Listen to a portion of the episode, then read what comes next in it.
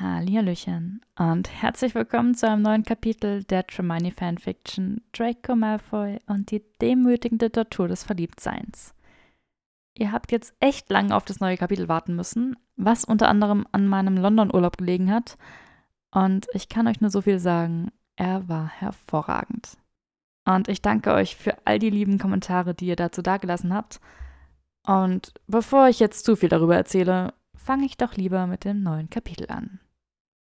Kapitel 27 Theos Party Es startet direkt mit einer Anmerkung der Autorin. Es wäre keine richtige Romantikkomödie ohne einen unfallsmäßigen Kuss. Alles klar, endlich sind wir bei Theos Party angelangt. Ich habe lange darauf gewartet, dieses Kapitel mit euch zu teilen, also genießt es bitte. Und vergebt mir meine Die Schöne und das Biest Momente.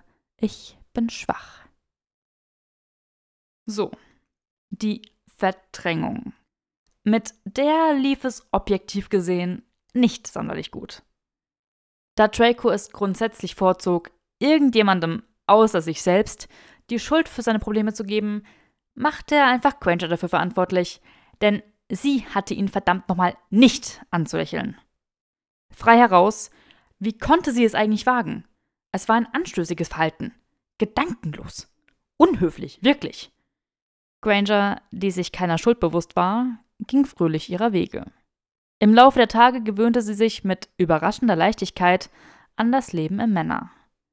Vielleicht, weil sie auch nur selten wirklich dort war. In den meisten Nächten kam sie gerade noch rechtzeitig, um ein spätes Abendessen zu verschlingen. Am nächsten Tag war sie dann wieder früh auf den Beinen und schleifte einen übernächtigten Draco hinter sich her, während sie herumgaloppierte, um die Welt zu retten.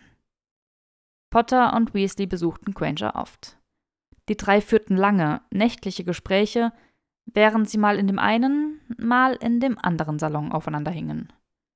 Draco schloss sich ihnen nur dann an, wenn er ausdrücklich von Quencher eingeladen wurde. Er verbrachte im Büro schon genug Zeit mit diesen beiden Trotteln und fand keinen Gefallen an noch mehr von ihrer Gesellschaft. Sie kamen ihm auch etwas zu aufmerksam vor. Vor allem Potter. Nicht, dass es irgendetwas zu sehen gäbe. Selbst in den wilden Momenten, in denen Draco sich mit der Wahrheit auseinandersetzte, würde er niemals offen zugeben, wie sehr er Grangers zugegebenermaßen sporadische Gesellschaft im Männer genoss. Wie sehr ihre Anwesenheit die großen Räume mit Wärme füllte. Wie viel Spaß ihm ihre abendlichen Schlagabtausche machten. Wie schön es war, durch einen Korridor zu schlendern und zu wissen, dass sie ihn gerade ebenfalls durchquert hatte, da immer noch der Duft ihres Shampoos in der Luft hing. Sogar ihr Kater war eine anständige Bereicherung für das Haus. Einmal hatte ein spätnächtliches Ma am Fußende von Dracos Bett ihm mitgeteilt, dass die Kreatur irgendwie in seine Räumlichkeiten gelangt war und nun kläglich nach ihm rief. Dann hatte der Kater ihn voller Selbstmitleid angestarrt und Draco hatte kapiert, dass er sich scheinbar verlaufen hatte. Er hatte ihn zurück zu Quenchers Suite begleitet, geklopft und ich glaube, das gehört dir, gesagt, während der Kater zurück in sein vertrautes Terrain gehüpft war. Granger hatte Yoga gemacht, wieder diese Klamotten getragen und war verschwitzt und atemlos gewesen. Sie hatte nach Salz und Kerzenrauch gerochen. Oh, Krummbein, mein Schatz, du sollst nicht mehr so weit weglaufen, hatte sie gekeucht und ein Tropfen Schweiß war zwischen ihre Brüste hinabgeperlt, was Draco natürlich nicht gesehen hatte. Jedenfalls war der Kater in Ordnung. Draco hatte sich nie explizit eingestanden, aber hinter der Mauer seiner Verdrängung wünschte sich ein geheimer, dummer, schwacher Teil seiner Seele, dass sie mehr ruhige Momente miteinander verbringen könnten, ohne dabei von den Schmerzensschreien in der Notaufnahme oder den hochnäsigen Doktoranden in Quenchers Labor unterbrochen zu werden. Aber vielleicht war es besser so. Vielleicht wäre alles andere zu viel des Guten. Er hatte sich oft gefragt, was so viele seiner Freunde in die Ehe und die Kleinheit des häuslichen Glücks trieb. Aber manchmal, wenn Granger nach Hause kam, ihn zur Begrüßung anlächelte und sich neben ihn an den Tisch setzte, dann verstand er es für einen kurzen Moment. Diese Momente waren ein flüchtiger Blick auf etwas, von dem er nicht gewusst hatte, dass er es jemals wollen würde. Aber es war eben nur flüchtig, und daher verschwand das Gefühl wieder, sobald sie ins Bett ging. Stattdessen blieb er stets mit dem Eindruck zurück, etwas verloren zu haben, das er nie gehabt hatte. Einen solchen Moment gab es auch an einem regnerischen Oktobertag. Es war ein Sonntag und Wunder über Wunder, sowohl er als auch Quencher hatten frei. Als Draco es endlich geschafft hatte, aufzustehen und sich ins Esszimmer zu bequemen, aß Quencher bereits zu Mittag. Doch sie nannte es freundlicherweise Brunch und winkte ihn zu einem Stuhl neben sich. Draco bat um Haferbrei, unfermentiert, aus der Küche. Granger saß im Schneidersitz auf ihrem Stuhl. Ihre eine Hand war mit ihrer Gabel beschäftigt und die andere mit ihrem Klappcomputer, der von den silbernen Scheiben umgeben war. Draco hatte es sich gerade gemütlich gemacht, um die Ruhe und die Gesellschaft zu genießen, als der Moment von Theos Eule unterbrochen wurde, die zwei identische Umschläge auf den Tisch fallen ließ. Einen in Crunchers Schoß und einen direkt in Dracos Haferbrei. Granger öffnete den ihren und entdeckte eine Einladung von Theo. Sie zeigte Draco den Brief und er bemerkte, dass Theo sich große Mühe gegeben hatte. Die Schrift war wunderschön, das Pergament von höchster Qualität, die Tinte schimmerte luxuriös. Sehr geehrte Heilerin, slash Professorin, slash Dr. Granger. Mir ist zu Ohren gekommen, dass man sich bei Ihnen für die anhaltende Präsenz unseres lieben Draco auf dieser Erde bedanken, slash beschweren, Fragezeichen, muss. Ein paar Freunde von Draco und ich würden uns über die Gelegenheit freuen, ihren medizinischen Kraftakt persönlich zu feiern. Ich weiß, es mag Sie überraschen, aber er hat tatsächlich Freunde. Es wird allerdings dennoch zwangsläufig eine recht intime Zusammenkunft, da er nur sechs hat. Wenn Sie so offen wären, sich uns anzuschließen, dann bitten wir Sie um Ihre Gesellschaft an diesem Samstag um 19 Uhr im Anwesen der Familie Nott. In der unteren Ecke der Einladung gab es einen Hinweis. Dresscode festlich. Dracos durchnässter Umschlag enthielt eine Notiz, die für einen ziemlich scharfen Kontrast zu Quenchers Einladung sorgte. Sie war in Theos üblicher, unleslicher Handschrift und mit Kugelschreiber gekritzelt worden. Hallo Wichser. Hab meinen Schreiber verloren, daher die Nachricht auf diesem antiken Weg. Getränke und Köstlichkeiten bei mir, diesen Samstag 7 Uhr. Ich habe Quencher eingeladen. Komm oder ich töte dich. Küsse, Theo. PS, die Einladungsliste liegt zu deiner Erbauung anbei. In den Umschlag war eine zerknüllte Serviette mit den folgenden Angaben gestopft worden. Granger, Pansy und Langarsch, Blaze, Davis und Frau, Luella durchgestrichen, in Klammer im Urlaub, Flint, Draco nehme ich an. Draco warf Granger den Zettel und die Serviette zu. Sie entzifferte Theos unleserlichen Brief mit hochgezogenen Augenbrauen. Du meine Güte, das muss man ja fast nach Bletchley Park schicken, um es entschlüsseln zu lassen. Beinhalten die Korrespondenzen mit deinen Freunden immer Morddrohungen? Ja. Und ein oder zweimal im Jahr unternehmen wir Mordversuche. Es ist eine Art Tradition. Granger nickte, als würde sie das nicht überraschen, und wandte sich dann wieder ab, um die Gästeliste zu prüfen. Hat einer von denen eine zwielichtige Vergangenheit? Nur der letzte. Hm, über den weiß ich schon alles. Irgendwelche heimlichen Werwölfe? Ich hoffe verdammt nochmal nicht. Falls du dich dazu entscheidest, dorthin zu gehen, dann gehe ich vor und werfe einen Blick in ihre Köpfe. Du würdest mich dorthin gehen lassen? fragte Granger überrascht. Ich bin nicht ein Gefängniswärter, schnaubte Draco. Das Haus der Notz ist genauso gut geschützt wie es Männer. Und außerdem wäre ich die ganze Zeit bei dir. Abgesehen davon hatte Theo tanzen und kuscheln versprochen. Und da war es.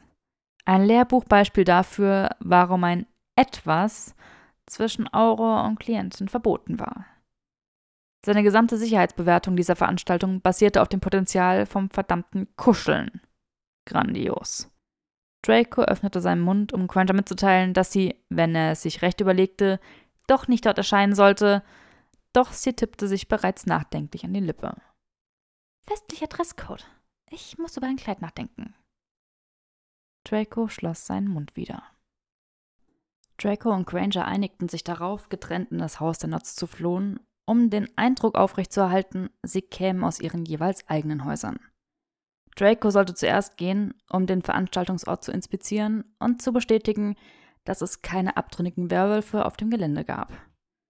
Das war letztendlich eine gute Idee, da Henriette Wind von der Party bekommen und sich nun schon den gesamten Nachmittag und Abend mit Granger eingeschlossen hatte.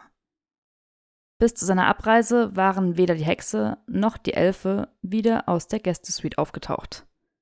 Es war nur Tuppi da, um Draco in all seiner festlichen Pracht zu verabschieden. Draco flohte um halb sieben ins Haus der Notz. Als er sich den Ruß abklopfte, erschien Theo, um seinen geschätzten Gast zu begrüßen. Danke, dass du gekommen bist, Draco. Ich weiß, das ist etwas, das du nicht sehr oft tust. Draco und Theo betraten den Salon, wo die kleine Gästeschar bereits in ein Gespräch vertieft war. Draco wandte einen Hauch von unaufdringlicher Legilimentik an jedem von ihnen an, während er sie begrüßte. Nima hatte unartige Absichten, abgesehen von Longbottom und Pansy, die vorhatten, ein abgelegenes Badezimmer für einen Quickie aufzusuchen. Mein Gott, murmelte Draco statt einer Begrüßung. Wie bitte? fragte Longbottom verwirrt. Pansy hob eine Augenbraue. Nichts. Wie geht es euch? Nach einem kurzen Smalltalk schlenderte Draco zu Davis und dessen Frau Audriel. Davis dachte darüber nach, wo er seinen neuesten Besen vor seiner Frau verstecken konnte. Seine Frau hingegen vermisste das Baby, das sie erst vor 20 Minuten zurückgelassen hatte, und fragte sich, wie früh sie wohl nach Hause gehen konnte, ohne dass es unhöflich erschien. Sabini, wie immer in Bestform, hatte eine kluge Brünette im Sinn. Doch bevor Draco den Kerl dort ausweiden konnte, wo dieser gerade saß, bemerkte er Sabinis Plus eins. Padma Patil, die in einem türkisfarbenen Kleid erstrahlte. Sabini schenkte Draco eines seiner unerträglichen Grinsen. Patils oberflächliche Gedanken galten Sabini. Sie hielt ihn hauptsächlich für einen Blödmann, würde ihn aber dennoch ertragen, weil er Humor hatte und anständig im Bett war. Du bist zu gut für Sabini, verkündete Draco an Patil gewandt. Oh, ich weiß, erwiderte Patil mit einem breiten Lächeln. Sabini lachte. Flint stand an der Bar. Seine Gedanken drehten sich darum, wie er die Hauselfen dazu überreden konnte, Theos wertvollste Flaschen rauszurücken. Damit war Dracos heimliche Begutachtung der Gäste abgeschlossen. Er war zufrieden, dass Granger der Party sicher beiwohnen konnte und schickte ihr diesbezüglich eine Nachricht über den Schreiber. Grangers Antwort kam einen Moment später. Bin in zehn Minuten da. Henriette ist eine Tyrannin. Draco bemerkte, dass er vor Erwartung vibrierte halb nervös, warum, und halb erfreut. Flint winkte Draco zu sich. Was willst du trinken? Einen Gin Tonic und mach ihn stark. Ja, Sir, quiekte der Hauself hinter der Bar. Gib ihm Theos bestes Zeug, verlangte Flint und klopfte Draco auf die Schulter. Wir feiern heute Abend Dracos Überleben. Theo kam herüber und versuchte, mit mäßigem Erfolg, Flint mit dem Ellbogen aus dem Weg zu rammen. Pepsi, lass dich von diesem Mann nicht beschimpfen, überreden oder anderweitig dazu drängen, den Tresor zu öffnen. Natürlich nicht, Sir, piepste der Elf mit einem misstrauischen Blick auf Flint. Beim letzten Mal hat er sich ziemlich an meiner Sammlung vergriffen, murmelte Theo an Draco gewandt. Ätzender Typ. Flint griff ungeniert nach seinem Drink und warf Theo eine Kusshand zu, bevor er sich zu Davis gesellte. Piepsi, der Hauself, präsentierte Draco seinen sehr starken Gin Tonic. Er befand ihn für gut. Hast du eine Ahnung, wann wir mit deinem Schutzengel rechnen können? fragte Theo und warf einen Blick auf die Nische außerhalb des Salons, wo das Fluchfeuer flackerte. Sie hat zugesagt. Ich habe keinen blassen Schimmer. Draco zuckte mit den Schultern. Sie setzten sich zu den anderen auf die Sofas. Draco führte eine passable Konversation, aber seine Aufmerksamkeit wanderte immer wieder zum Flugkamin. Er war nervös. Warum war er so nervös? Schließlich wurden die Flammen grün, Grangers Gestalt materialisierte sich darin und sie wurde auf den Steinen vor dem Kamin abgesetzt. Ah, machte Theo, der das Feuer scheinbar mit der gleichen Aufmerksamkeit beobachtet hatte wie Draco. Unser Ehrengast. Er sprang auf die Füße, um Granger in den Salon zu führen. Sie wurde von Longbottom, Umarmung, Patil, noch eine Umarmung, Pansy Wangenkuss und Sabini fester Händedruck belagert. Draco, der eher von der coolen und selbstbeherrschten Sorte war und dessen Herzschlag sich sicherlich nicht beschleunigt hatte, prostete ihr lediglich vom Sofa aus zu. Sie schenkte ihm ein kleines Lächeln. Er richtete seinen Blick wieder auf Flint, ohne zu hören, was der überhaupt erzählte, denn, oh nein, Granger trug ein schwarzes Kleid. Es hatte einen tiefen Rückenausschnitt und einen Schlitz bis zu ihrem Oberschenkel. Ihr Haar war zur Seite gekämmt und erlaubte einen Blick auf den Teil ihres Halses, der stets am köstlichsten aussah. Flint hatte ihm gerade eine Frage gestellt, und er hatte keine Ahnung, worum es überhaupt ging. Sie hatte eine Rose im Haar. Was? fragte Draco recht lahm. Tut mir leid, ich konnte dich über das Klirren von meinem, ähm, Eis nicht verstehen. In meinem Glas. Schwachsinn, erwiderte Flint mit einem Grinsen. Er nickte mit dem Kopf in Richtung Granger. Du bist abgelenkt. Draco zeigte ihm den Mittelfinger und nippte an seinem Drink. Sei nicht sauer auf mich, schnaubte Flint. Ich bin nicht derjenige, der mitten im Gespräch einen völlig bescheuerten, verschleierten Blick aufgesetzt hat. Ich verschleiert. So ein Scheiß. Ich bin nur nachdenklich. Dann schlag dir das aus dem Kopf und begrüße ihr ordentlich, Mr. Nachdenklich. Verpiss dich. Draco stand auf und kehrte zur Bar zurück. Ich brauche Nachschub. Nach den Begrüßungen und einigen Geplauder bildeten Granger, Longbottom und Patil eine kleine Gruppe und begannen ein Gespräch über Pflanzen. Ein Nervenkitzel. Pansy setzte sich auf die Armlehne von Longbottoms Stuhl und hörte ihnen in einer Art liebevoller Langweile zu, während sie einen Finger in das Haar ihres Mannes zwirbelte. Draco wollte, dass eine gewisse Person sein Haar zwirbelte, aber ihre Hände waren mit einer lebhaften Beschreibung von irgendeinem Pilz beschäftigt. Er spitzte ein Ohr, als Davis seine aktuelle Zuhörerschaft fragte, ob sie gesehen hätten, wie die Cannons am letzten Donnerstag von Puddlemore geschlagen worden waren. Keine Quidditch-Gespräche, rief Pansy durch den Raum. Das langweilt mich zu Tode. Granger wirkte amüsiert. Fummel du einfach weiter an deinem Mann herum, entgegnete Flint mit einer schroffen Handbewegung. Wir werden ab jetzt flüstern. Er war wirklich immer erstklassig, dieser Flint. Pansy grinste und begann mit einer kräftigeren Massage von Longbottoms Kopf, der seinerseits ziemlich rot geworden war. Piepsi, der Hauself, servierte Hors d'oeuvre und füllte alle Getränke nach. Flint und Sabini gerieten wegen irgendetwas in ein Armdrücken. Flint gewann.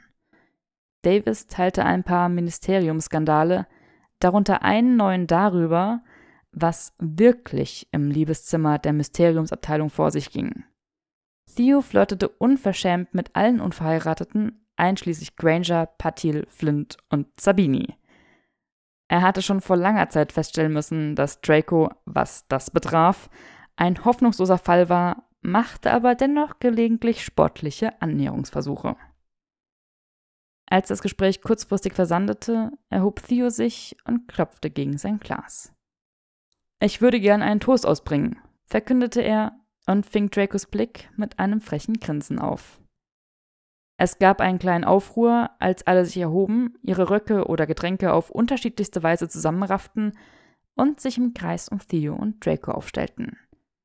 Granger wurde von Longbottom auf der einen und Patil auf der anderen Seite nach vorne geschubst.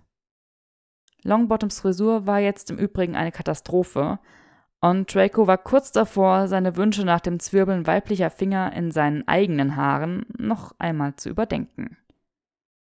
Wie ihr alle wisst, seufzte Theo mit ernster Miene, leidet unser Draco an einer chronischen Form von Dummheit.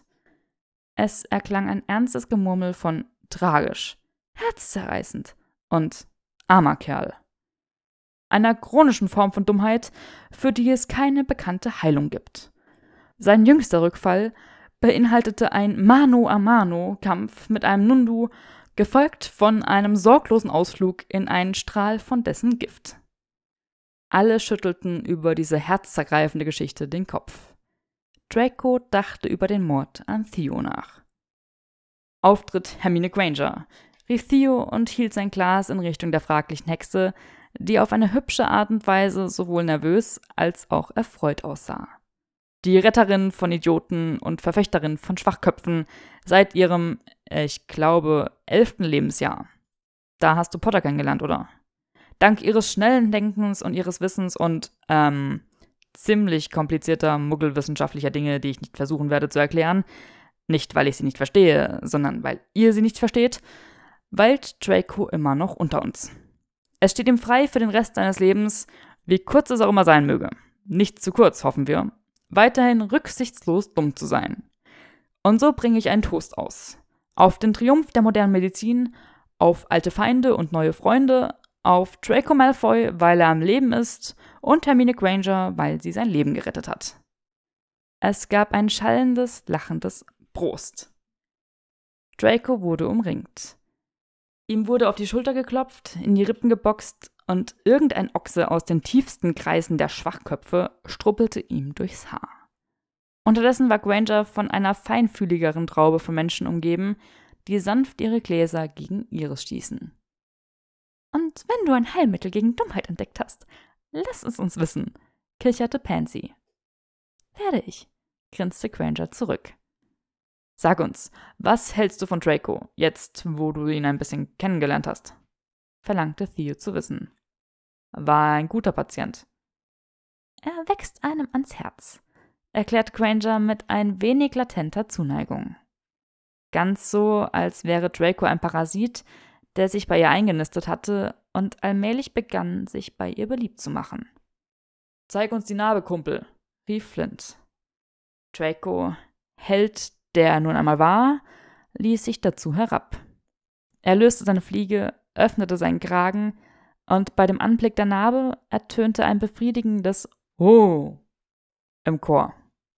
Könnte die liebe Professorin erklären, was sich uns hier gerade offenbart? Fragte Sabini, während er Dracos Hals beäugte. Granger, die nur mit halbem Auge über ihre Schulter zugesehen hatte, richtete sich auf und nahm ihre professorale Haltung ein. Sie stellte sich neben Draco, ihre Absätze brachten ihr Gesicht übrigens auf eine sehr interessante Höhe, und begann mit ihren Erläuterungen. Aber natürlich. Das hier entwickelt sich zu einem schönen Beispiel für eine Narbenkontraktur. Seht ihr, wie sich das Gewebe hier an den Seiten zusammenzieht? Das ist ein typisches Erscheinungsbild. Die Wundränder kontrahieren sich um die geschädigte Haut und ziehen das benachbarte Gewebe ebenfalls nach innen. Malfoy hat Glück. Diese Narbe hier ist klein und wird seine Mobilität nicht beeinträchtigen. Größere hingegen bringen einige Herausforderungen mit sich. Der Rest ging vollkommen an Draco vorbei. Er genoss gerade eine interstellare Reise, weil Grangers Finger immer wieder seinen Hals streiften. Theo schüttelte den Kopf über Draco. Du absoluter Wahnsinniger. Du hast Glück, am Leben zu sein, geschweige denn hier rumzuhüpfen, um meinen besten Schnaps zu trinken.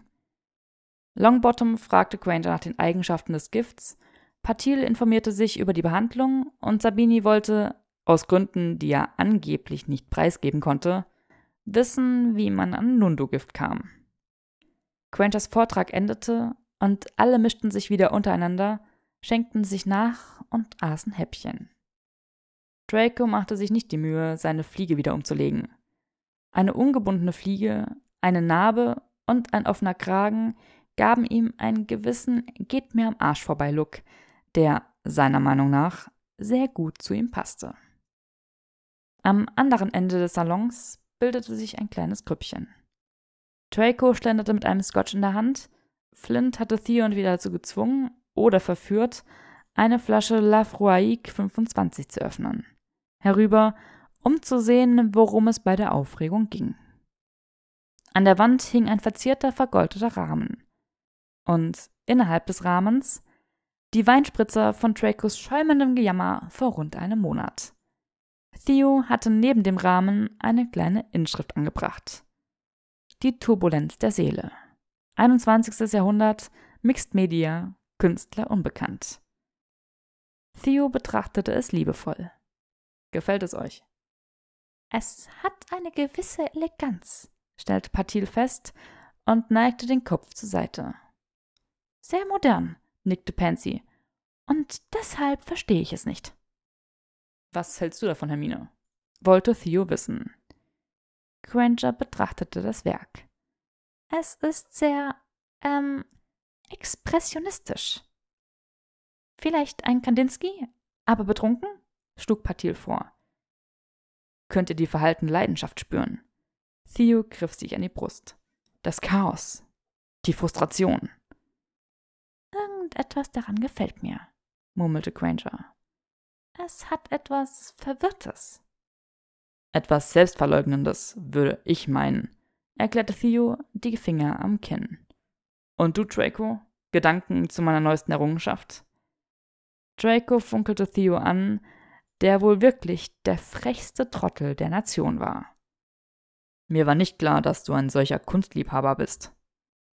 Mir gefällt es, eine Begabung zu fördern, wenn ich eine sehe. So viele dieser jungen Künstler kennen ihr eigenes Potenzial nicht. Theo amüsierte sich noch ein paar Minuten und befragte die Damen zu ihrer Interpretation des Werkes und ihrer Meinung zur Materialwahl des Künstlers. Er gab ihnen zu verstehen, dass die Farbe ziemlich teuer und vor dem Auftragen circa 30 Jahre lang gereift war. Ein entnervter Draco zog sich in die Sicherheit von Davis, Flint und ihren Quidditch-Themen zurück. Warum guckst du, als hätte jemand in deinen Teekessel geschissen? fragte Flint. Hilf mir hiermit, grummelte Draco und reichte ihm eine Flasche. Gern. Mit der Hilfe von Flint und Davis leerte Draco aus Gründen der Rache Theos geschätzte Flasche Lafroique 25 zur Gänze. Als Theo seine Quelle der Unterhaltung mit den Damen erschöpft hatte, rief er laut in den Saal.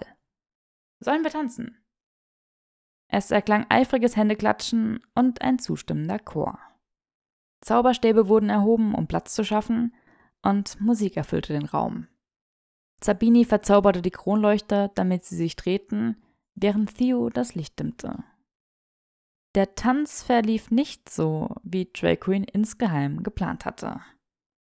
Zunächst einmal tanzten er und Granger durch irgendeine Wendung des Schicksals oder eine unausgesprochene gegenseitige Übereinkunft, er wusste es nicht, mit jedem außer miteinander. Patil, Audriel und Pansy machten jeweils eine Spritztour mit Draco. Granger in Flints Armen zu sehen, ließ Draco zwischenzeitlich darüber nachdenken, wie er den Kerl mit seiner eigenen Fliege erwürgen würde. Sie in Sabinis Fängen zu sehen, weckte Gedanken an das Ersticken mit einem der Sofakissen. Und Theo. Draco hatte große Lust, sein Glas zu einer Klinge zu zerschlagen und ihn dann damit zu erstechen. Mit Longbottom hingegen war es vollkommen in Ordnung. Es gab Drehungen, es gab Verbeugungen, es gab ein ungelenkes Heben von Damen durch halbbetrunkene Männer und einmal von einem Mann, Theo, durch eine sehr betrunkene Frau, Pansy, worüber ordentlich gelacht wurde. Dann machte Theo, der viel nüchterner wirkte, als er eigentlich sein dürfte, darauf aufmerksam, dass Draco nicht einmal richtig mit seiner Retterin getanzt habe, was vollkommen inakzeptabel sei. Zu Dracos Ärger wurden Granger und er zueinander geschubst, alle versammelten sich um sie und tanzten mit ihnen und um sie herum, und es war überhaupt nicht die intime Vision, von der Draco so übermäßig geträumt hatte. Er und Granger hielten sich steif in den Armen. Unter ihrem Lächeln wirkte Granger entnervt. Er trat ihr auf den Fuß und sie trat auf seinen. Sie knurrten einander an. Draco erklärte, ihre Füße seien so klein, dass sie sie ihm wohl absichtlich unter seine eigenen gemogelt haben müsse, damit er überhaupt darauf treten könne. Granger erwiderte, sie könne gar nicht anders, als auf seine Füße zu treten, denn anhand derer Größe sei überhaupt nichts anderes möglich, sofern man sich mit ihm in einem Raum befand. Und warum ist deine Pflege nicht zugebunden? flüsterte Granger gereizt. Weil du mich als Exemplar für deine Demonstration benutzt hast, murmelte Draco. Bring das in Ordnung. Draco fasste diese Andeutung darauf, dass Granger seinen Geht mir am Arsch vorbei Look nicht gut hieß, als persönlichen Affront auf. Bring du es doch in Ordnung, zischte Draco nun nicht minder gereizt. Ich weiß nicht, wie man Fliegen bindet. Ich werde es dir zeigen, wenn wir von dieser Tyrannei befreit sind. Vielleicht kannst du ja ausnahmsweise mal etwas lernen. Ich? Etwas lernen? Ausnahmsweise mal. Der Rest ihres Tanzes verlief genauso harmonisch. Nach zwei oder drei Liedern wurden sie aus dem Kreis entlassen, konnten sich etwas abseits von der Gruppe positionieren, ihre Getränke schlürfen und so tun, als wären sie nicht wegen, nun ja, allem verärgert. Granger biss in ein Samosa, als hätte es ihr etwas getan. Draco lieferte sich einen heftigen Kampf mit einer Cocktailgarnele. Alles klar, schnaubte Draco und griff nach seiner Fliege. Wenn es dir so wichtig ist. Granger betrachtete ihn mit verärgerter Konzentration, während er ihr den Knoten demonstrierte. Hast du es dir gemerkt? wollte Draco wissen. Ja. Draco löste den Knoten wieder. Zeige es mir. Granger prustete in ihr Glas. Was? Du hast mir nicht gesagt, dass es einen Test geben wird. Mit bis zu zehn Punkten bewertet. Ein Test? Ein gewisses Unheil namens Theo tauchte neben Draco auf. Oh, mal sehen, wie gut du bist, Hermine. Aber ich habe nicht zugesehen. Ich meine, ich habe zugesehen, aber nicht. Wie auch immer. In Ordnung. Ich werde es probieren. Granger stöckelte näher und versuchte es. Draco konnte es nicht einmal genießen, denn mit Sabini und Longbottom standen plötzlich noch zwei weitere Idioten neben ihnen. Was ist hier los? Fragte Sabini. Hermine knüpft den Bund fürs Leben, kluckte Theo. Mit wem? Draco. Oh. Was ist los? erklang Pansys Stimme. Sie knüpfen den Bund fürs Leben, antwortete Sabini. Patil erschien. Was machen wir hier? Draco und Hermine knüpfen den Bund fürs Leben, lachte Theo. Ich mache nur einen Not. Knoten, sagte Granger in demselben Moment. Patil sah verwirrt aus. Ein Not-Knoten. Für die Fliege, seufzte Granger geduldig.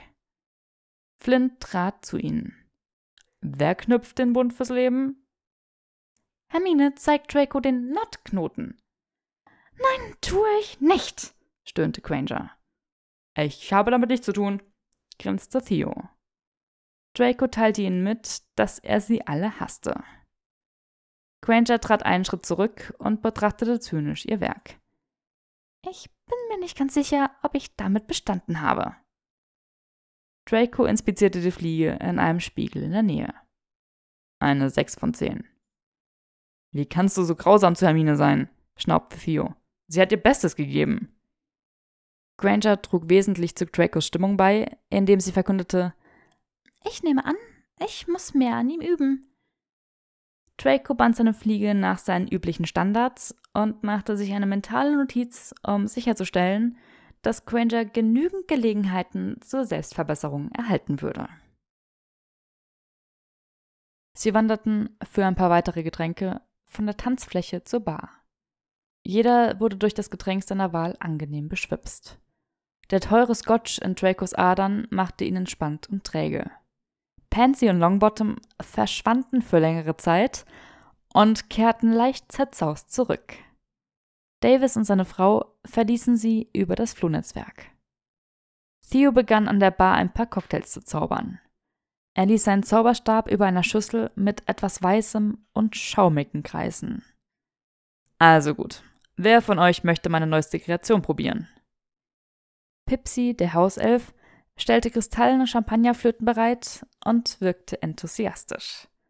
Er schenkte jedem eine großzügige Portion Rosé-Champagner ein. Was für ein Cocktail ist das? fragte Pansy und beäugte Theos Treiben. Ich nenne es den Champagner di Amore, gab Theo zurück. Da ist nichts Italienisches dabei. Ich finde einfach, dass es sexy klingt. Pansy stützte ihre Ellbogen auf die Bar, um zuzusehen. Patil schloss sich ihr an. Grangers Miene zierte eine Mischung aus Neugierde und Zynismus. Sie hielt Abstand. Theo zog ein kleines Fläschchen hervor und hielt es hoch. Die geheime Zutat.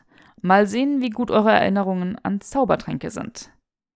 Er goss den Inhalt der Fiole in die Schüssel mit dem weißen Schaum. Dampf zischte in anmutigen Spiralen daraus hervor. Das ist Amortensia, keuchte Patil. Wir machen uns also die Hände mit kontrollierten Substanzen schmutzig, ja? schnaubte Draco. Du bist ein dreistes kleines Ding, Theo, entschied Flint. Hm, Amortensia verleiht ihm eine gewisse. Theos Mund nahm das Kräuseln eines Briten an, der im Begriff war, Französisch zu sprechen. Je ne sais quoi. Natürlich weit unter der Schwelle einer tatsächlichen Dosis Amortensia. Gerade genug, um richtig lecker zu schmecken.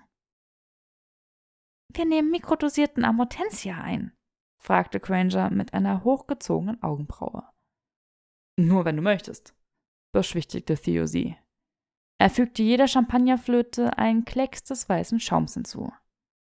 Keine Sorge, Doktor. Dank dieser verschwindend geringen Konzentration wirst du dich nicht in mich verlieben. Er ist nur ein Geschmacksverstärker. Es ist dumm von dir anzunehmen, dass wir nicht bereits alle in dich verliebt sind, merkte Zabini an. Theo warf ihm eine Kusshand zu. Die Champagnerflöten funkelten rosa und weiß. Theo, der seine Zunge zwischen die Zähne geklemmt hatte, während er sich konzentrierte, fügte jedem Glas einen Pfiff in Form einer Zitrusgarnitur hinzu. Voila!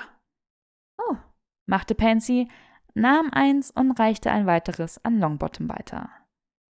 Sabini wackelte mit den Augenbrauen und er und Patil nahmen sich ebenfalls jeweils ein Glas. Sie stießen miteinander an. Flint leerte seines mit einem einzigen Schluck. Hm, gib mir noch eins. Du sollst ihn genießen, du Riesenlümmel, rügte Theo ihn. Wie bitte? Wir rationieren den Champagner? rief Flint. Warum rationieren wir den Champagner? keuchte Pansy. Gibt es Krieg? Flint beugte sich über die Theke und flüsterte laut. Mach mir noch einen, und ich verrate dir, wonach meiner geschmeckt hat. Theo wurde ganz wuschig. Piepsi verteilte die restlichen Champagnerflöten. Dracos vom Scotch hervorgerufene Trägheit wich einer Besorgnis, die sich mit einem lähmenden Fatalismus vermischte.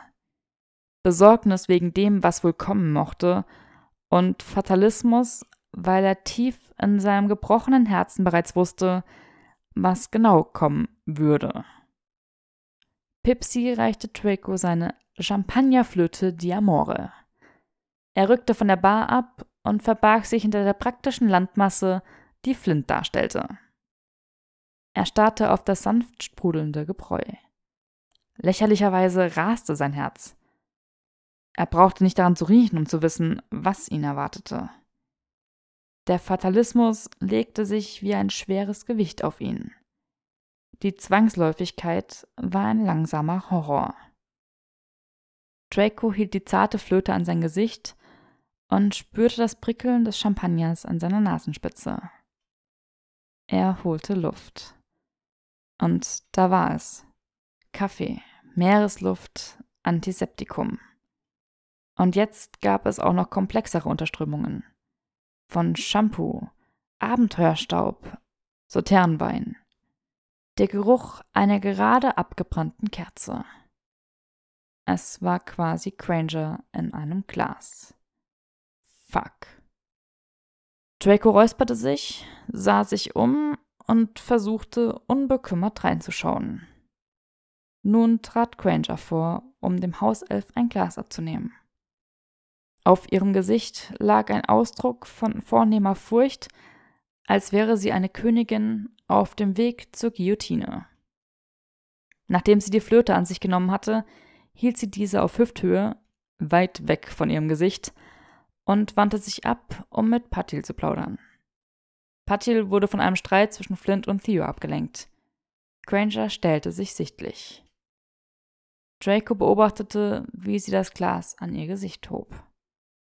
Sie atmete ein und wirkte betroffen, ganz so, als hätte sich gerade etwas Schreckliches bestätigt. Sie hatte kaum Zeit, sich zu sammeln, als Pansy sich ihr auch schon zuwandte. Und? Hast du deinen schon probiert? Granger, deren Kiefer angespannt waren, schenkte Pansy ein verkniffenes Lächeln und nahm einen Schluck.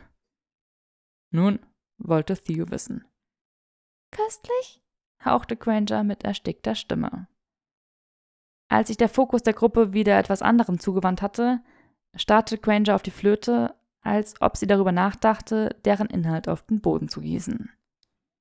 Sie sah Draco nicht an. Longbottom hielt sich seinen Champagner unter die Nase und seufzte. Meine Frau nach einer Dusche. Sabini schnupperte an seinem. Bei mir riecht es nach, hm, Ingwer. Emotionale Stabilität, lachte Patil, nachdem sie an ihm gerochen hatte. Und Bergamott. Feuchtes Gras, seufzte Pansy. Ein Feuer im Spätwinter, grübelte Theo. Leder, stellte Flint fest. Oh, machten alle. Slow Gin, verkündete Granger, doch sie log. Frisch gepflückter Lavendel. Minze und zerkleinertes Basilikum. Orangenschale, log Draco. Masala Chai. Nougat. Theo schenkte ihnen Champagner nach und die Menge zerstreute sich. Die Damen verweilten an der Bar. Pipsy schnippte mit den Fingern und entfachte ein Feuer am Kamin des Salons, um den sich die Männer versammelten.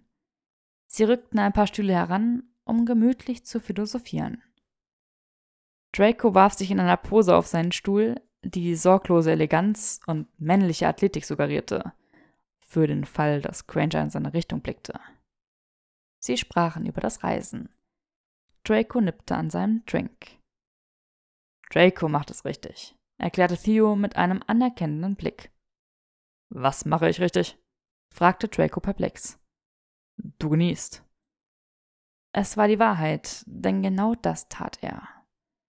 Dieser Champagner war Glückseligkeit in einem Glas.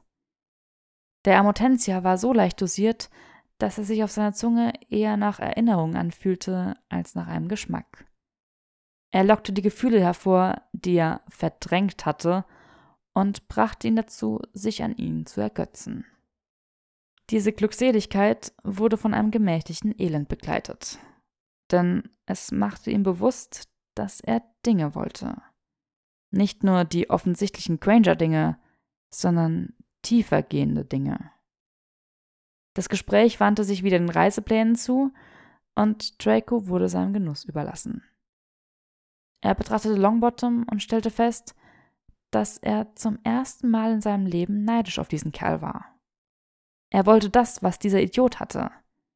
Er wollte gewollt werden. Nicht wegen seines Namens oder seines Geldes oder seines Aussehens, sondern weil er ein anständiger, gelegentlich dummer Mann war. Er wollte, dass jemand seine Haare zwirbelte und ihm die Fliege band. Er wollte, dass jemand seine Hand ergriff und ihn auf die Tanzfläche, für einen Quickie ins Badezimmer oder auf den Weg des Lebens zog. Es war eine Sehnsucht, und sie war gleichermaßen köstlich wie schmerzhaft. Draco okkludierte sich, bevor er zu sehr in dieser betrunkenen, selbstbemitleidenden Verzweiflung versumpfen konnte. Er brauchte die Kartäusermönche und ihre hinterhältigen Flüche nicht. Bewaffnet mit einem Glas Amotensia-Champagner konnte er sich ausreichend selbst quälen. Das Gespräch wandte sich nun Theos Plänen für ein Weingut zu. Draco hat noch nicht seinen üblichen Senf dazu gegeben, merkte Zabini an. Ich für meinen Teil denke, es wird ein völliger Misserfolg. Draco ist heute Abend nachdenklich, spottete Flint. Ich genieße, murmelte Draco. Lasst ihn genießen, verteidigte Theo ihn und legte schützend einen Arm um Dracos Schultern. Man besprach die ideale Lage für Theos Weingut. Manche bevorzugten Frankreich, manche Italien, manche sprachen sich für exotische Orte wie das ferne Kalifornien aus. Draco löste seine Oklumentikmauern auf, als seine emotionalen Turbulenzen allmählich nachließen. Die drei Hexen wanderten, miteinander eingehackt, in einem kleinen Meander zum Feuer. Patil fuhr mit einem Finger durch Grangers Locken. Darf ich eine parasoziale Beziehung mit deinem Hahn eingehen? Es ist so lang geworden. Nur wenn ich eine mit deinem eingehen darf, erwiderte Granger und schlang Patils Zopf um ihre Handfläche. Ich liebe es geradezu. Meine Damen, schließt euch uns an, verlangte Zabini. Scht, machte Flint und beugte sich interessiert vor. Unterbrich sie nicht. Ich will sehen, wohin das führt. aber es war bereits zu spät. Granger und Patil lösten sich voneinander, und wohin das geführt hätte, würde wohl ein tragisches Rätsel bleiben. Pansy musterte die versammelten Zauberer. Sie hat ihr Gewicht auf ein Bein verlagert und die Arme verschränkt. Euch anschließen. Ihr habt gerade genug Stühle für eure fünf wohlgeformten Ärsche aufgestellt. Ich werde ein paar heraufbeschwören, begann Longbottom. Nein, unterbrach Theo ihn. Er deutete auf die verschiedenen Herren, die um das Feuer herum saßen. Es gibt jede Menge Platz. Pansy schlenderte grinsend und mit einem übertriebenen Hüftschwung auf Longbottom zu. Dann ließ sie sich mit einer Leichtigkeit, die von jahrelanger Vertrautheit zeugte, auf ihn fallen. Der kleine, eifersüchtige Widerhaken stach tief in Dracos Herz. Patil glitt auf Sabinis Beine. Und Granger? Granger tastete nach ihrem Zauberstab und war schon kurz davor, sich selbst einen Stuhl heraufzubeschwören, als Theo ihren Mut in Frage stellte, indem er sagte: Du musst keine Angst vor Draco haben, weißt du? Er ist ziemlich zahm. Ich bin sicher, er wird nicht beißen. Der Blick, den Granger Theo zuwarf, war von Natur aus feurig. Angst. Vor ihm. Und dann schritt sie betrunken und vor Tapferkeit berstend auf Draco zu, ließ sich auf seinen Schoß fallen und brachte ihn dazu, ihren Champagner zu halten, während sie ihr Kleid richtete. Granger saß auf seinem Schoß.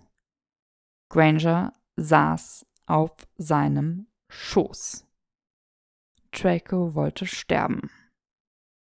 Außerdem beschloss er bereits zum dritten Mal an diesem Abend, dass er Theo töten würde. Er würde Zabini um etwas Nundu-Gift bitten, falls dieser es schaffen sollte, welches zu erwerben. Granger hatte sich quer auf seine Beine gesetzt. Ihr Hintern ruhte auf seinen Oberschenkeln und ihre Füße hatte sie auf Knöchelhöhe gekreuzt.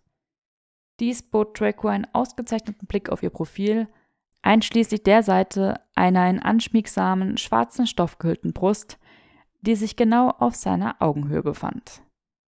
Draco wandte den Blick rasch ab und suchte nach einem sicheren Punkt, den er stattdessen anschauen konnte.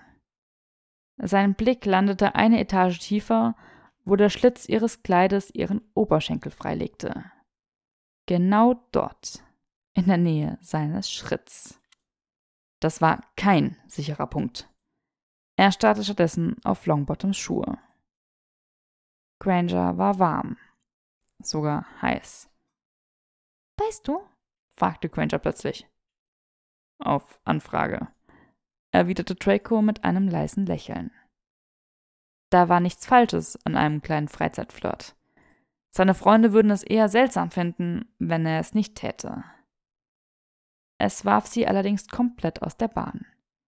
Draco katalogisierte dies als eine neue Methode, mit der Granger ärgern konnte, obwohl die Erforschung dieser sowohl Gefahren für die Zielperson als auch für ihn selbst bereithielt. Granger zupfte ihren Drink aus Dracos Hand. Theo, der nun mit den Arrangements zufrieden zu sein schien, wandte sich ab, um andernorts lästig zu sein. Weiß Theo von deinem narkosebedingten Höhenflug oder war das Zufall? murmelte Granger. Reiner Zufall. Ich kann dir versichern, dass ich diese Gedanken nicht vor der ganzen Gruppe breitgetreten habe. Träume werden wahr. Auf höchst unerwartete Weise, stimmte Draco zu, bevor er sich wieder auf sicheres Terrain begab. War Henriette eine sehr schlimme Tyrannin? Ja, sie bestand sehr hartnäckig auf das schwarze Kleid. Natürlich hatte sie das. Dieser kleine, vorwitzige Frechdachs. Draco konnte Granger Shampoo riechen, wusste aber nicht, ob es von ihr oder von dem Glas mit dem Amortensia-Champagner kam, der in ihren Händen sprudelte. Alles war gut. Er würde nicht hart werden, nur weil eine Frau auf seinem Knie saß. Er war immerhin ein erwachsener Mann. Theo beleidigte nun Sabinis Weingeschmack. Patil stimmte voller Freude mit ein. Anscheinend war dies schon die Quelle einiger früherer Zankereien gewesen, und dementsprechend hatte sie ein ganzes Arsenal an Witzen parat. Granger musterte Theo mit einem gefährlichen Glitzern in den Augen. Verwandle ihn in eine Kakerlake, schlug Draco vor. könnte ich tun? Was hat das mit Kacke zu tun? mischte Flint sich ein. Kakerlake, wiederholte Draco etwas lauter. Wer redet von Kacke? fragte Pansy. Draco, erwiderte Flint. Typisch, schnaubte Pansy. Granger wird Theo in eine Kakerlake verwandeln, seufzte Draco entnervt. Sowas kannst du? vergewisserte Sabine sich. Selbstverständlich, gab Granger zurück. Theo hob sein Glas mit einem argwöhnischen Blick auf Granger. Prost, das ist genau das, was ich wollte. Eine neue Phobie. Sehr Kafkaesk, merkte Patil an. Du solltest ein Buch über deine Erfahrungen schreiben. Diese Kulturenbanausen werden deine Referenz nicht verstehen, schniefte Theo. Entschuldigt mich. Ich muss mein Getränk nachfüllen und ganz nebenbei vor Hermine fliehen. Sie kann es auch aus der Ferne tun, rief Draco Theos Rücken zu, während dieser davon eilte. Er spürte das Beben von Crangers unterdrücktem Lachen, als Theos Schritte sich beschleunigten. Das Gespräch wandte sich wieder dem Wein zu. Sabini baute eine ziemlich solide Verteidigung für den Fermentino auf. Granger saß auf seinem Schoß. Draco versuchte nicht weiter darüber nachzudenken. Er gab eine Stellungnahme zu Tanninen ab. Unter seinem Kragen war es zu warm. Er lockerte seine Fliege. Von der Bar auf der anderen Seite des Raums rief Theo Richtig, das Training. Was Draco überhaupt nicht beabsichtigt hatte, aber na schön. Oh, ich glaube, ich habe schon wieder alles vergessen, zauderte Granger. Sie näherte sich Draco mit einer Art beschwipsten Konzentration. Sie hatte dieses Smoky-Dings um ihre Augen gemacht, das sie noch verträumter aussehen ließ. Draco sah sie daher nicht an. Er bewunderte die Decke. Er spürte hier und da ein leichtes Ziehen an seinem Hals, während Granger an seiner Fliege herumfummelte. Warte, murmelte Granger. Das ist. Nein, der falsche Weg. Grangers Finger berührten vorsichtig seine Narbe, als sie sich an dem zu schaffen machte, was sie da gerade fabriziert hatte. Draco gab sich einem kurzen Tagtraum hin, in dem sie sich an anderen Dingen zu schaffen machte, beginnend mit dem Rest seiner Knöpfe und dann an ihm. Sein Schwanz fing an, sich für das Geschehen zu interessieren und zuckte in seiner Hose. Brillant. Granger starrte auf das Fliegengewirr und seufzte. Scheiße. Ich habe keine Ahnung, wo ich gerade bin. Das hatte Draco auch nicht, also war das in Ordnung. Granger hickste, rutschte tiefer in seinen Schoß und fing von vorne an. Er wartete darauf, dass sein Gehirn ihm irgendeine gewitzte Bemerkung vorschlug, doch alles, was es ihm anbot, war Ugh. Draco war seinem Gehirn zu ziemlichem Dank verpflichtet. Wenn sie noch näher heranrückte und noch ein bisschen mehr zappelte, würde er Granger bald die harten Fakten liefern, nach denen sie sich dermaßen sehnte. Aus der Ferne registrierte er ein paar aufmunternde Worte von Longbottom an Granger. Fertig, frohlockte Granger irgendwann. Longbottom warf einen Blick darauf und bestätigte, dass es diesmal eine richtige Fliege war. Granger beschwor einen Spiegel herauf, damit Draco ebenfalls sein Urteil abgeben konnte. Alles, was er wirklich wahrnahm, war sein eigenes Gesicht. Dunkle Augen und gerötete Wangenknochen. Außerdem war da ein Haar fehl am Platz. Eine 8 von 10, entschied Draco schnell. Halt dir mal für mich, Schätzchen. Ich muss da etwas korrigieren. Granger war definitiv kein Schätzchen. Sie warf ihm einen schneidenden Blick zu. Er brachte sein Haar gerade noch rechtzeitig in Ordnung. Dann verwandelte sie den Spiegel in eine konkave Monstrosität, die ihn wie den Köter aussehen ließ. Sabini schlenderte davon, um nach Theo zu sehen, und Patil folgte ihm.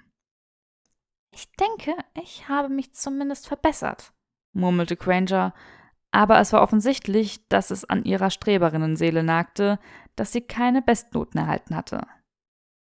Es macht ziemlich Spaß, zur Abwechslung einmal dir etwas beizubringen. Es gibt eine Menge Dinge, von denen ich gerne hätte, dass du sie mir beibringst. Oh? Diesen Magieaufspürungszauber, flüsterte Granger. Den einen, den du bei meinem Cottage verwendet hast. Draco antwortete mit ebenso leiser Stimme. Nur, wenn du mir diesen Runenbefehl beibringst. Den einen, den du für die Arkanistenpfeile verwendet hast. Granger dachte darüber nach. Ein Finger lag auf ihrer Lippe. Dann kam sie näher, sie duftete köstlich und flüsterte Okay, aber im Gegenzug musst du mir dann deinen geodätischen Abwehrzauber beibringen. Der geodätische Abwärtszauber hatte nichts Erregendes an sich, und dennoch musste Draco seinen Kiefer zusammenpressen, um einen Schauder zu unterdrücken, als ihre Worte über sein Ohr direkt in seine Lendengegend wanderten. Er war bereits halb hart. Draco hatte eine letzte Bitte, die so privat war, dass er Granger noch näher zu sich gestikulierte. Eine ihrer Locken strich federleicht über seinen Mund, als sie sich vorbeugte.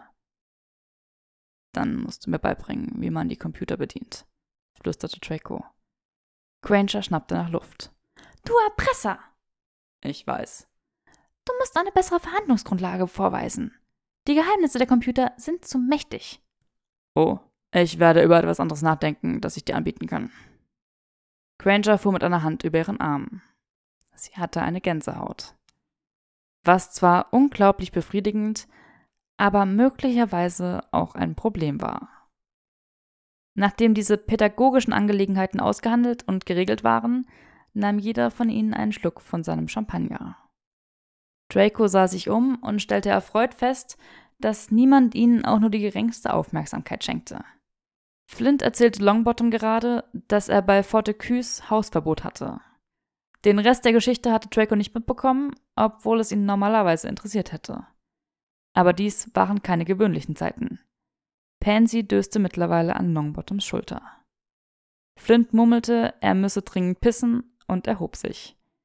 Longbottom trug Pansy zu einem der Sofas. Granger schwenkte den Rest ihres Champagners und beobachtete die rosafarbene Flüssigkeit beim Sprudeln. Orangenschale, sagte sie und machte ein nachdenkliches Gesicht. Was ist damit? wollte Draco wissen. Was ist mit deinem Karamell und deinem Kaffee passiert? Was ist mit deinem teuren Herrenparfüm passiert? Du hast gelogen. Das hast du auch. Warum? Warum hast du es getan? Ich nehme an, es ist ziemlich privat. Eben. Granger schwankte ein wenig auf Dracos Schoß und trank den Rest ihres Champagners aus. Sie schluckte. Ein Tropfen blieb auf ihrer Lippe zurück, und sie wischte ihn mit der Fingerspitze weg. Ugh. Draco sah weg, bis die Gefahr vorüber war, und schaute sie dann wieder an. Jetzt war ihr Gesicht dicht bei seinem. Ihr Blick war sanft, beschwipst, verträumt. Ich hasse es, dass dieses Zeug so gut schmeckt, seufzte Granger. Sie sah aus, als wäre sie deswegen am Boden zerstört. Sexuell am Boden zerstört. Sie presste ihre Fingerkuppe zwischen ihre Lippen. Draco trank seinen eigenen Champagner aus, um sich abzulenken. Grangers Blick huschte zu seinem Mund und dann wieder zu seinen Augen. Ich kann meinen Drink ebenfalls überhaupt nicht ausstehen, falls dich das äh, tröstet, erwiderte Draco. Seltsamerweise tut es das. Draco bewegte sich unter dem Vorwand, es sich bequemer zu machen oder so. Granger rutschte daraufhin näher an ihn heran. Er konnte die Rundung ihrer Brust an seiner Brust spüren. Die Masse ihrer Haare war zwischen ihnen eingeklemmt und kitzelte seinen Hals. Und da war wieder diese Granger-Gravitationskraft. Das Hineinfallen. Das Hereinziehen. Ihr Mund war fünf Zentimeter von seinem entfernt. Ihre Augen waren warm. Er konnte eine Hand in ihren Nacken schieben und Gott, so wie sie sich ihm entgegenlehnte, müsste er sie nicht einmal zu sich ziehen, sie würde einfach gegen ihn fallen. Es wäre. es wäre. Granger blinzelte, atmete aus und zog sich zurück. Es wäre eine schlechte Idee. Ja. Ich habe zu viel getrunken und kann nicht klar denken, hauchte Granger, aber es klang, als spreche sie mit sich selbst statt mit Draco. Ich habe noch nie in meinem Leben weniger klar gedacht, murmelte Draco. Granger setzte sich auf. Die Wärme in ihren Augen war erloschen. Sie hatte sich okkludiert. Draco tat es ihr gleich. Es war vermutlich das Richtige. Jedenfalls besser als ein schonungsloses Knutschen mitten auf Theos Party. Sie sahen sich um und stellten fest, dass sie alleine waren. Alle anderen Stühle waren leer. Granger hatte bisher unter dem schwächsten Vorwand auf seinem Schoß gesessen, aber jetzt gab es absolut keinen Grund mehr dafür. Vom Flohkamin direkt vor dem Salon waren Stimmen zu hören. Die anderen machten sich bereit für den Heimweg. Mit einem plötzlichen panischen Elan sprang Granger von Dracos Schoß. Sie ging zur Bar, wo sie Pipsy um ein Eiswasser bat, das sie sofort austrank. Dann ließ sie das Glas auf die Theke fallen und starrte mit steifem Rücken ins Leere. Pipsy fragte, ob alles in Ordnung sei, Miss? Granger erwiderte mit angespannter Stimme, dass alles in bester Ordnung sei. Draco wartete lang genug, um sicherzustellen, dass alle harten Fakten sich zerstreut hatten, und ging dann zu dem Krüppchen am Flugkamin. Die Oklumentik half bei der allgemeinen Sorglosigkeit, die er vermitteln wollte, als er sich den Verabschiedungen anschloss. Granger gesellte sich zu ihnen, wirkte wieder relativ gefasst und bedankte und verabschiedete sich ebenfalls. Longbottom, der Pansy in seinen Armen trug, verschwand im Flohnetzwerk, gefolgt von Sabini und Patil und schließlich Flint. Draco lockte Theo unter einem Vorwand zurück in den Salon, damit Granger zum Männer flohen konnte, ohne belauscht zu werden. Du warst heute Abend nicht ganz so ein elender Bastard wie sonst, merkte Theo an. Du bist ein aufdringlicher Blödmann, schnaubte Draco. Ich bin froh, dass du eine gute Zeit hattest. Ich habe jeden einzelnen Moment gehasst. Theo grinste. Verpiss dich nach Hause, Draco. Draco winkte ihm zu und schlenderte in Richtung Flohnetzwerk davon. Er hoffte inständig, dass Granger während seines Gesprächs mit Theo nicht sofort ins Bett gerannt war. Sie hatten noch eine Rechnung offen. Draco würde seinen verdammten Tanz bekommen. Draco trat aus dem Flohnetzwerk und fand Henriette vor, die Granger vorsichtig dabei half, den Ruß von ihrem Kleid zu klopfen. Henriette säuberte Draco ebenfalls und wünschte ihnen dann mit einem nervigen Funkeln in den Augen eine gute Nacht. So. Draco räusperte sich und drückte seine Fliege zurecht. Gut, dass du noch da bist. Granger warf ihm einen vorsichtigen Blick zu. Warum? Draco nahm ihren Arm und verließ den Flursalon. Wohin? keuchte Granger. In den Ballsaal. Aber war. Ich will einen richtigen Tanz. Aber wir. Nein, das war Müll. Granger erhob keine weiteren Einwände, sondern ließ es zu, dass er ihr betrunkenes Ich mit sich zog und sah dabei lediglich höflich verwirrt aus. Draco stieß die riesige Doppeltür des Ballsaals auf. Die Elfen hielten jeden Raum im Männer jederzeit einsatzbereit, und der majestätische Ballsaal stellte dabei keine Ausnahme dar. Im Halbschatten glänzte der weiße Marmorboden und die vielen Spiegel, welche die Wände bedeckten, funkelten. Am südlichen Ende erstreckten sich raumhohe Fenster so weit nach oben, dass sie in den Schatten verschwanden. Draco richtete seinen Zauberstab auf die Gewölbedecke. Acht riesige Kristallkronleuchter erwachten zum Leben, senkten sich und begannen, sich an der Decke langsam zu drehen. Ihre Lichter wurden bravourös von dem glänzenden Marmor und den Spiegeln reflektiert. Er schnippte noch einmal mit dem Zauberstab und die Klänge eines Orchesters hallten durch den Ballsaal. Granger keuchte auf diese entzückende, hauchende, Lippen einfach so geöffnet Art, die Draco so viel Vergnügen bereitete. Er fühlte, wie sich ein Grinsen auf seinem Gesicht ausbreitete. Ziemlich großartig, oder? Das ist es. Draco nahm eine von Grangers Händen in seine, legte die andere an ihr Mund. Draco nahm eine von Grangers Händen in seine, legte die andere an ihre Hüfte und begann rasch damit, sie durch einen Walzer zu führen, bevor sie Grangerhaft werden und so viele Fragen stellen konnte, wie beispielsweise, ob er verrückt geworden war. Sie tanzten ein paar vorsichtige Schritte. Er warf ihr einen Blick zu, um zu sehen, ob sie vorhatte, vor dem Verrückten davonzulaufen, aber sie folgte seiner Führung. Sie sah zwar ein wenig misstrauisch, aber auch neugierig aus. Sie hatte ihn schon einmal so angesehen, als er in diesem Pub in Oxford eine ganze Gruppe von Muggelärzten verzaubert hatte. Er war wieder diese Mischung aus angenehmer Überraschung und Wer zum Teufel bist du? Wie in der Provence war ihre Taille warm unter seiner Handfläche. Ihre Hand in seiner war zart. Sie war leicht, als sie sich bewegten, und diesmal traten sie sich nicht gegenseitig auf die Füße. Draco beobachtete ihren Tanz in den Spiegeln.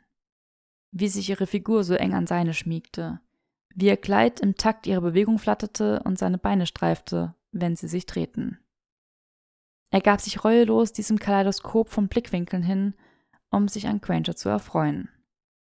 Wenn er nach vorne schaute, war er die Senke zwischen ihren nackten Schulterblättern in dem einen Spiegel.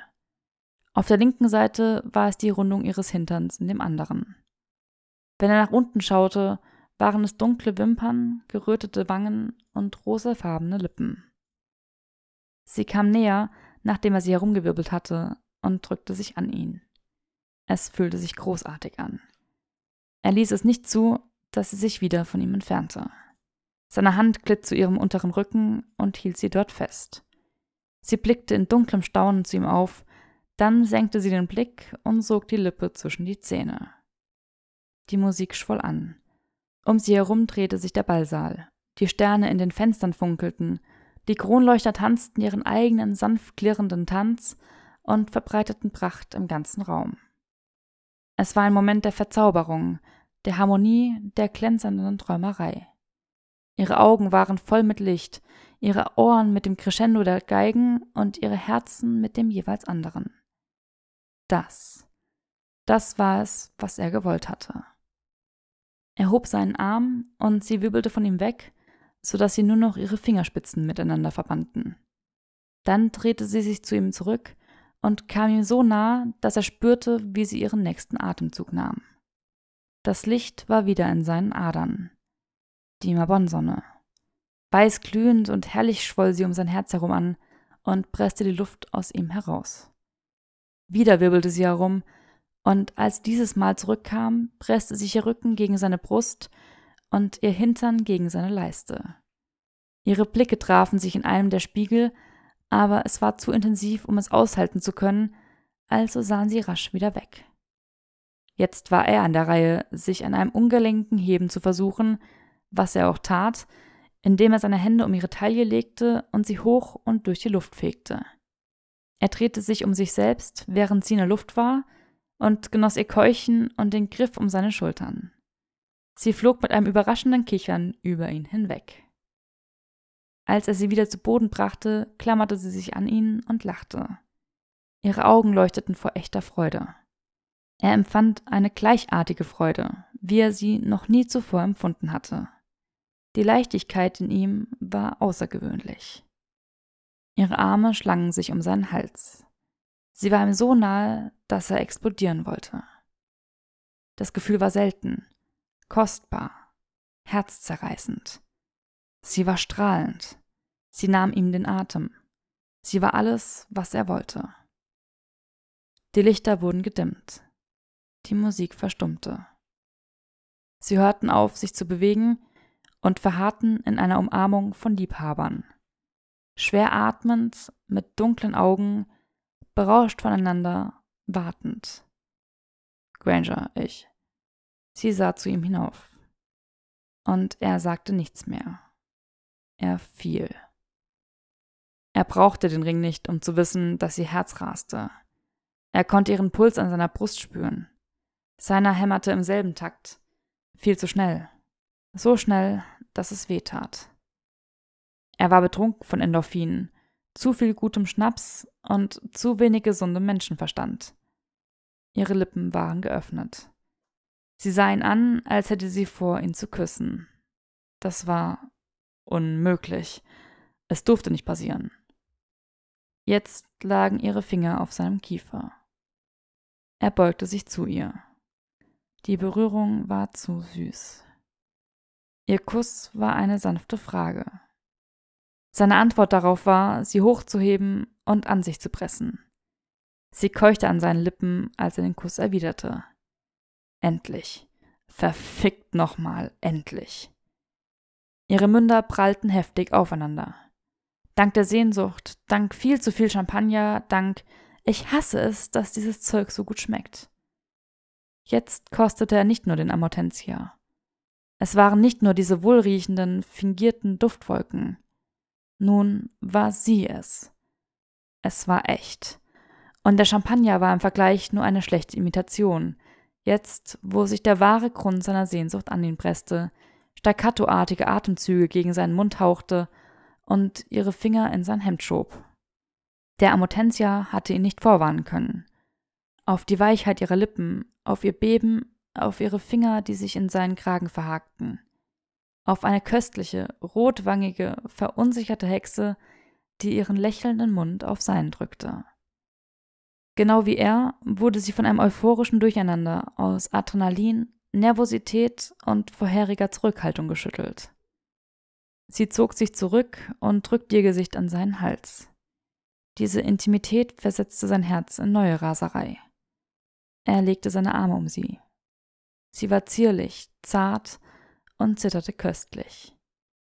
Ich kann immer noch nicht klar denken, flüsterte sie. Ihre Stimme war leise und dämmerig. Ihre Worte strichen über seine Narbe. Sollen wir. Sollen wir es auf das Getränk schieben? fragte Draco ebenfalls halb flüsternd. Ja, hauchte Granger erleichtert. Lass uns das tun. Wir haben sehr viel getrunken. Und das ist sicherlich schuld an jeglichem, jeglichem unklugen Verhalten. Da war der goldene Klang ihres Lachens. Natürlich. Sie sahen sich an. Er dachte, er könnte vermutlich glücklich sterben, wenn sie nur noch ein einziges Mal ihre Lippen auf seine legen würde. Und dann tat sie genau das. Und damit sind wir am Ende des Kapitels angelangt. Ich hoffe, ihr hattet genauso viel Spaß wie ich mit diesem Kapitel, in dem es jetzt endlich ein bisschen weiter vorangeht hier. Und ähm, nochmal ein riesengroßes Sorry für die lange Unterbrechung. Aber vielleicht wird es jetzt ein bisschen, ja, regelmäßiger wieder. Und damit wünsche ich euch noch eine wundervolle Zeit und bis zum nächsten Mal. Ganz liebe Grüße. Eure Kauli. So, und eine kleine Randbemerkung. Eine Woche nach dieser Aufnahme, ähm, für alle, die es interessiert. Dieses Kapitel war das erste Kapitel, was ich aufgenommen habe, während jemand anderes im Raum war. Denn mein Freund wohnt ja jetzt mit mir zusammen, beziehungsweise ich wohne mit meinem Freund zusammen, je nachdem, wie man es sehen möchte. Und wir teilen uns jetzt ein Büro. Aktuell ist er glücklicherweise mal nicht da, aber in den meisten Fällen wird er jetzt wohl anwesend sein. Und ich muss sagen, es war eine kleine Überwindung. Er hat auch hin und wieder ein Klicken verursacht. Also wenn jemand ein komisches Klicken hört, ist das mein Freund. Beschwerden bitte an ihn. Ähm, ja, aber war ganz okay, finde ich. Und fürs nächste Mal werde ich schauen, dass er nicht anwesend ist, damit dieses Klickgeräusch weniger ist. Aber die zwei Stunden Rohaufnahme wollte ich jetzt nicht nochmal aufnehmen. So. Ähm, es gab wieder ein paar Fragen, die reinkamen, die ich leider nicht beantworten konnte direkt. Also ähm, die erste Frage ist, falls Daedalin noch andere Geschichten hat, kannst du die auch vertonen? Erstens, ja, Daedalin hat andere Geschichten. Zweitens, ja, ich habe einige Rechte daran schon für die Vertonung, also ähm, da kommt danach noch ein bisschen was. Und dann gab es noch die Frage, wie mein London-Urlaub war. Das hatte ich, glaube ich, am Anfang schon beantwortet, aber äh, mega. Äh, und die Frage natürlich, wann kommt das nächste Kapitel? Ähm, kann ich jetzt schon mal vorwegnehmen? Weiß ich noch nicht. Ich bin froh, dass ich jetzt dieses Kapitel jetzt nach Wochen, wenn nicht sogar Monaten mittlerweile wieder hochgeladen bekommen habe jetzt und auch fertig geschnitten und aufgenommen und und und und und. und. Ähm, ich werde schauen, wie ich es jetzt mit der Uni vereinbaren kann, weil ich wirklich jetzt fertig werden muss mit der Uni und ähm, ja, damit jetzt die Zeit noch weniger ist als eh schon und ich absolut nichts vorgearbeitet habe. Aber ähm, ich hoffe, es wird es nicht wieder so lange dauern, auch weil das jetzt fast das längste Kapitel war, was wir in dieser Fanfiction haben. Und ja. Ich danke euch übrigens für alle eure lieben Rückmeldungen und die ganzen lieben Kommentare zu meinem London-Urlaub und ja, ich habe es sehr genossen. Ja. Und jetzt ähm, wünsche ich euch eine gute Zeit bis zum nächsten Kapitel und wir hören uns. Ganz liebe Grüße. Eure Kauli.